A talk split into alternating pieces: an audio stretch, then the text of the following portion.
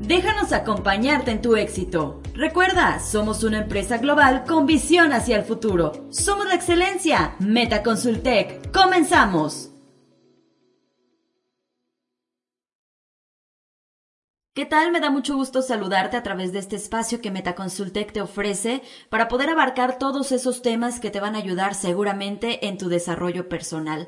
El día de hoy vamos a platicar sobre la escucha activa, cómo entrenar esta habilidad para el desarrollo de nuestra vida en todos los ámbitos. Toda nuestra vida seguramente te habrás dado cuenta que transcurre en medio de conversaciones en las que hablamos y escuchamos, sin embargo, es importante detenernos y reflexionar. ¿Realmente sabemos escuchar? Comúnmente cuando estamos en medio de una plática, ya sea con un amigo, con un maestro, con nuestros papás, eh, etcétera, con la gente en general, pues sí, estamos escuchando, sin embargo, ¿qué tanto entendemos eh, la referencia de ese mensaje o qué tanto llegamos a comprender lo que el interlocutor nos quiso decir? Bueno, ¿cómo nos afecta el no saber escuchar bien nuestras relaciones y nuestros resultados? Esto es muy importante. Los seres humanos estamos condicionados por nuestros juicios. No podemos evitar formularlos casi acerca de todo, de todos los temas aunque muchas de nuestras opiniones o inquietudes las reservamos para nosotros mismos. Regularmente, no sé si les ha pasado, pero estamos platicando con una persona y es hasta que ya estamos solos, estamos relajados, estamos en nuestra casa, en otro lugar, que nos ponemos a pensar en eso que nos dijo la persona, pero sin llegar al punto porque en su momento no le pusimos atención y ahora queremos comprender todo eso que la persona nos dijo, sin embargo, bueno, pues ya no estamos en el momento ni en el lugar para poder sopesar esas dudas. Bueno, de esta manera constantemente charlamos con nosotros mismos y en estas conversaciones privadas en las que asignamos un significado casi en automático a lo que escuchamos, ¿no?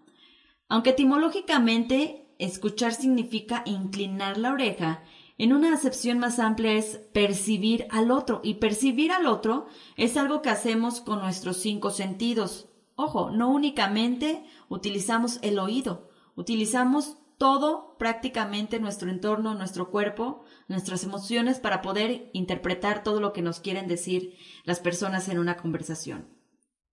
Cierra un momento los ojos y trae a tu mente la imagen de personas que recuerdas por su olor. Por ejemplo, cuando vas eh, a cierto restaurante, cuando estás en la casa de una persona de visita y de repente eh, percibes el olor de esa comida que está haciendo eh, una persona en esa casa en ese momento, ¿cuántas veces no te ha pasado que dices, ay, huele como cuando mi abuelita cocinaba, ¿no? O como cuando mi mamá preparaba mi comida favorita. Y te da hasta cierta emoción volver a revivir esos recuerdos. Por la imagen también pasa. ¿No? Que de repente estás platicando con una persona y te da la impresión de que pues ya estabas platicando con ella hace mucho tiempo porque te lleva a recuerdos de otras circunstancias y de otras situaciones. Incluso también podemos decir que por el sonido de la voz, ese timbre de voz, como por ejemplo cuando platicas con algún maestro o te da alguna clase y notas que su voz es muy parecida o su forma de dar, de comunicarse, es muy parecida, por ejemplo, a la de un tío muy querido. Eso llega a pasar y eso se relaciona mucho también con nuestras emociones. De manera que muchas veces las personas no necesitan emitir sonido para que iniciemos esta producción de juicios que en ocasiones puede limitar nuestra escucha. Lo importante aquí es que comiences a ser consciente de estos juicios, opiniones e inquietudes que surgen cuando sostienes una conversación con los otros y de cómo estas ideas llegan a ocupar tu mente dificultando una escucha plena y por lo tanto el entendimiento del mensaje condicionando además tus acciones de múltiples maneras. Te quiero compartir una historia personal que tiene que ver mucho con este tema de la escucha activa y sobre todo de percibir con los cinco sentidos, de no dejarnos ir solamente por el momento, sino de abarcar todas nuestras perspectivas y posibilidades. Cierto día eh, yo me encontraba con una amiga que trabaja, eh, trabajaba en aquel entonces eh, en una agencia de autos, este, cuando vimos que la puerta se abrió y entró una pareja joven, eh, originaria aparentemente de un rancho cercano a la agencia, por donde estaba ubicada. Mi amiga me hizo notar cómo los agentes, sus compañeros disponibles, vieron a la pareja con cierto desagrado y no quisieron levantarse de su lugar a atenderlos, ni siquiera preguntarles si algo se les ofrecía, eh, si buscaban algo, simplemente porque, bueno, pues quizás pensaron que ellos no tendrían esa posibilidad de adquirir un artículo de esa agencia de autos. Sin embargo, bueno, pues mi amiga siempre con esa actitud de servicio, este fue hacia la pareja y comenzó a pues a mostrarles todo lo que todo lo que se vendía, eh, a platicarles un poquito sobre los autos, y total que al cabo de una, una hora, una hora y media, pues ya estaban cerrando esa venta. ¿Te das cuenta cómo esa falta de escucha activa incluso afectó sus resultados en cuanto a sus compañeros?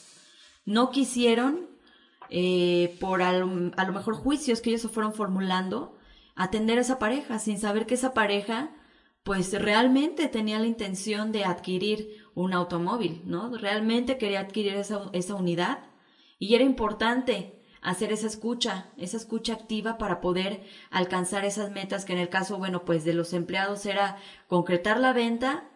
Bueno, ahora te quiero eh, invitar a reflexionar qué factores pueden llegar a afectar tu escucha, qué tipo de personas son a las que sueles escuchar con mayor atención.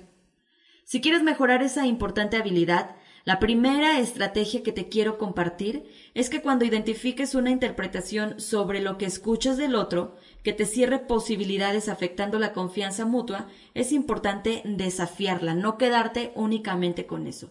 Y algunas acciones que puedes llevar a cabo son compartir esa conversación para explorar algunas formas de abordar las inquietudes mutuas y mantener esa relación sana, lo que te comentaba en un principio, disipar esas, esas dudas, poderlo externar para retroalimentar y además, bueno, pues también ser consciente de lo que dices, de lo que te dices y cómo dificulta el entendimiento con los demás. Aquí te dejo otra poderosa herramienta. Separar el contenido del emisor. Esto puedes lograrlo si te concentras o inclinas el oído.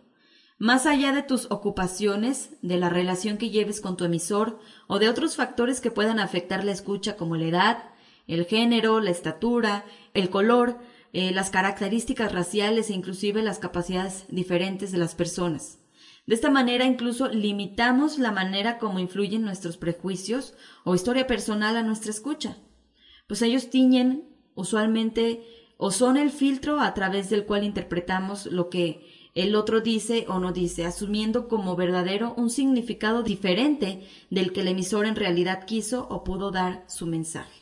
Bueno, pues yo espero que estos tips que te pasa Metaconsultec a través de sus contenidos te sean útiles para poder desarrollar estas habilidades que estoy segura que a lo largo de tu vida, bueno, pues te van a llevar a resolver conflictos de una mejor forma o a concluir situaciones, a darle respuesta a situaciones que necesites en ese momento y en la vida diaria.